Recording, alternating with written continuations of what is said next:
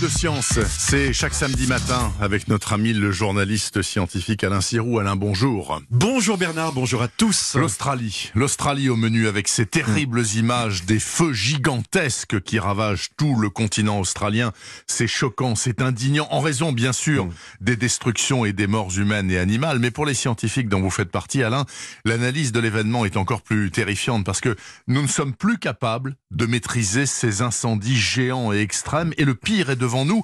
Tout ça, c'est la faute au réchauffement climatique? Ah, sans aucun doute, hein, vraiment. Vous savez, cette semaine, Bernard, le service européen Copernicus sur le changement climatique a annoncé que l'année 2019 a été la deuxième année la plus chaude jamais enregistrée dans le monde. Mhm.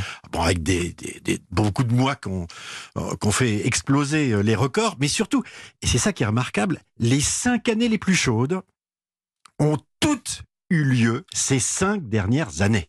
Donc les cinq dernières années sont les cinq dernières années les plus chaudes du monde. Exactement. D'accord, ok. Et pire encore, la concentration de, de, de CO2 dans l'atmosphère a continué à augmenter en 2019. Mm. Alors c'est le fruit de la combustion du gaz, du pétrole, du charbon, ça on le sait, mais son niveau n'a jamais été aussi élevé depuis 3 à 5 millions d'années.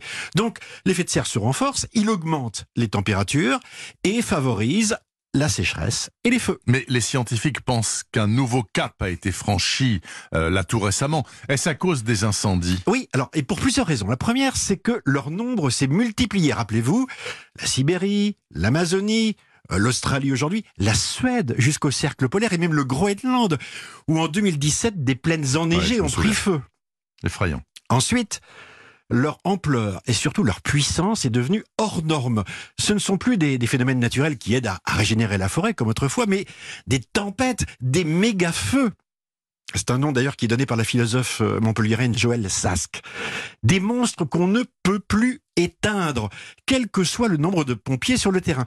Euh, Ils sont d'une telle intensité, plusieurs milliers de degrés, qu'ils génèrent leur propre climat. Mhm. Ils peuvent déclencher à l'intérieur la foudre. Ils augmentent la vitesse des vents qui transportent, comme pour un volcan, des cendres sur des glaciers à des milliers de kilomètres de là. On C'est l'a le vu. cas avec la Nouvelle-Zélande qui s'est retrouvée euh, Exactement. couverte de cendres.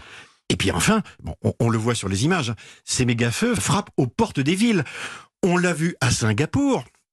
Avec les feux de forêt d'Indonésie qui sont mis euh, à brûler, euh, bon, ce sont des fumées qui, qui bloquent la lumière du soleil, et dans les villes les plus polluées de, de la planète, comme Canberra en Australie, mais aussi en Inde ou, en Chine, bon, elles empoisonnent les, les habitants qui suffoquent et sont contraints de, de porter des, des masques respiratoires. Bref, euh, aujourd'hui, tout cela est vraiment hors norme et nos sciences, comme nos techniques, sont totalement impuissantes à s'y opposer. Donc il n'y a rien à faire.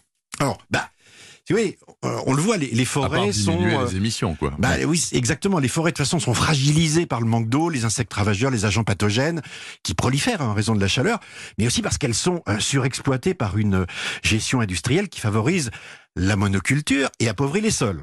Donc, pour changer cela, Bernard, pour répondre à votre question, bah, c'est changer notre regard sur notre lien avec la nature, et c'est du temps, et du temps long, évidemment. Un, un luxe dont on sera bientôt privé. Mhm. Si cela continue, on estime qu'en 2050, écoutez bien, la moitié des municipalités françaises seront exposées au phénomène des méga-feux. En 2050, bah, c'est bientôt demain. C'est demain, absolument. Merci beaucoup pour ces excellentes nouvelles, Alain Sirou. Vous êtes néanmoins autorisé à revenir la semaine prochaine. Merci beaucoup.